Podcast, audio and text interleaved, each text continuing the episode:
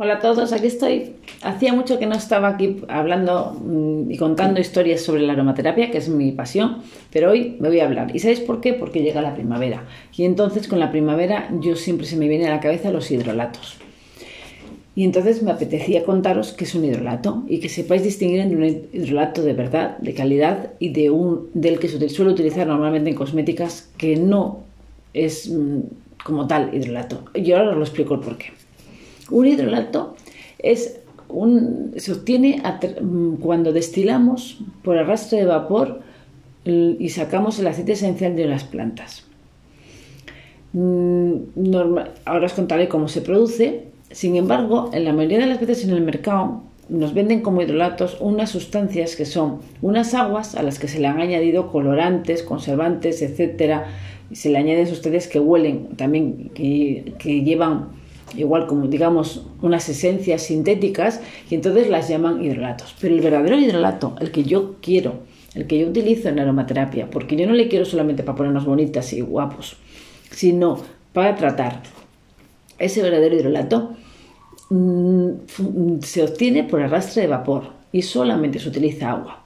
¿Cómo se hace? Pues tenemos Mm, utilizamos, ponemos a calentar la cantidad, la planta, la parte de la planta que queremos sacar el aceite esencial, por ejemplo, imaginaros una lavanda, le ponemos un poco de calor, mm, realmente intentamos mm, que no haya muchísimo, mucha temperatura, con lo cual solemos bajar la presión para que así se evapore más rápidamente. Entonces, luego colocamos un poco en otro sitio la, parte en un lado agua, en otro la planta y entonces el agua, como el aceite esencial no se disuelve en, agua, lo que hace es el agua se evapora, va pasando, atraviesa la zona de la planta que queremos mm, sacar el aceite esencial y como el aceite esencial pesa menos y no se, y no se mezcla con el agua, lo va, el agua pesa más y lo va empujando al aceite esencial en forma eh, en vapor. Luego la pasamos por un refrigerador y así lo licuamos y sigue tirando el agua, sigue tirando del aceite esencial, empujándolo, hasta que llega a un colector. Allí, lógicamente, como he dicho, el agua pesa más, se queda en la parte de abajo y en la parte de arriba se queda el aceite esencial en forma líquida. Sin una imagen es difícil explicarlo, pero bueno, espero que entendáis lo que quiero decir. lo de arriba es el aceite esencial puro y la parte de abajo, como no se pueden mezclar, sigo insistiendo, está el agua.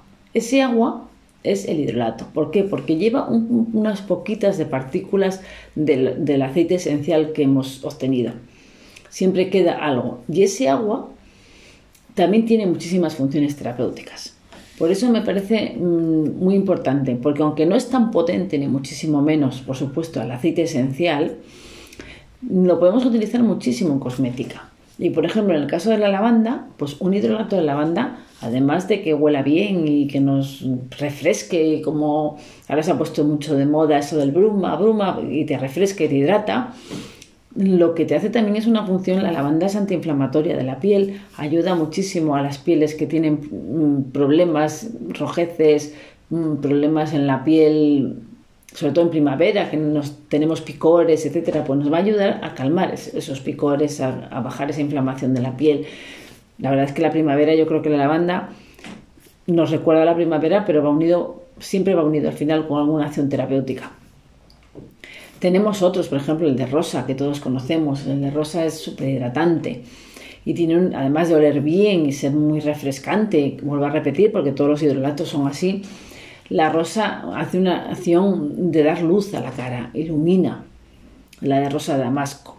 Hay miles, tenemos por ejemplo la de romero verona. El romero verona es una, es una aceite esencial que tiene una función maravillosa para las pieles grasas, para los mm, chavales adolescentes en época de pubertad, para cerrar poros, para después de un afeitado. O sea, tiene muchísimas funciones. Mm, yo realmente creo que la podemos utilizar tanto a la hora de cuando nos desmaquillamos, luego nos echamos el agua termal y así nos ayuda muchísimo a refrescarnos, a calmar esa piel después de desmaquillar que al final arrastras un montón de, tóxicos. Y luego también lo podemos utilizar para llevárnoslo. A veces cuando estamos, que tenemos mucho calor en la cara, cuando vamos a la playa y, tenemos como esa sensación de que, nos ha dado mucho el sol, pues te, refresca, te hidrata, y no te digo una lavanda que te, que te va a calmar incluso esa, e, e, ese rubor que tengas. Con lo cual, a mí me parece, y si un día no tienes ganas de limpiarte de verdad, con el agua termal también te ayuda a limpiar. Igual no tan profundamente, si te has maquillado o no, pero si no te has maquillado, te echas un poquito de, agua termal, te das con un algodoncito y también te calma, te hidrata y además te, desmaquilla un poco. Y va muy bien también para el pelo, da brillo, da luminosidad. y también para la piel. A veces cuando no tienes tiempo para echarte una crema hidratante y dedicarte tiempo, te te rocías un poco de hidrolato y te hidrata muchísimo.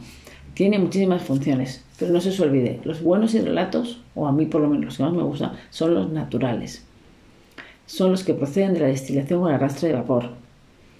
No muchos de los que se venden que realmente son sintéticos. Tener mucho cuidado, porque los sintéticos normalmente no hacen la misma función y porque muchas veces echan un poquito de esencias, pero luego no no tienen esa acción terapéutica. Y ya nos cuenta más. Después del hidrolato hablaremos de otra cosa. Ya hacía tiempo que no estaba con vosotros. Un beso.